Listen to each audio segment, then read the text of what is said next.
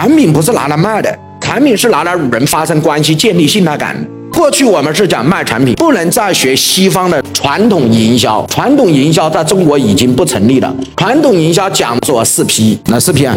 第一个叫产品，第二个叫价格，第三个叫渠道，第四个叫什么分销？这四个东西在过去都成立，直到一个东西出来了，这四个东西都不成立了。这个东西叫直播电商。这个东西出来，把西方创造的营销四批理论直接给切割掉了，没有了。不存在了。比如我们讲的产品，产品已经不行了，一定是什么供应链就不行了，单一的产品已经不不够了，必须有强大的供应链。同样价格，过去是靠产品本身赚钱，现在中国的商业模式已经升级了，产品本身不赚钱，都不是靠产品来赚钱的。传统的营销靠产品本身的价差的价格已经不存在了。直播电商出来之后，把整个互联网传统的商业给它升级了。所以我们再来看传统的渠道就是招代理。传统的是什么？省代、自代、县代、门店这一套体系已经被中国摧毁了。为什么没有了？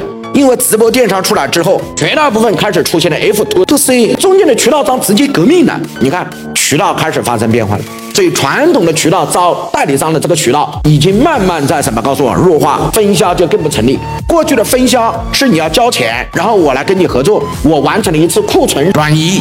今天的分销非常简单，消费即分销。所以你看，直播电商出来的杀伤力越来越厉害。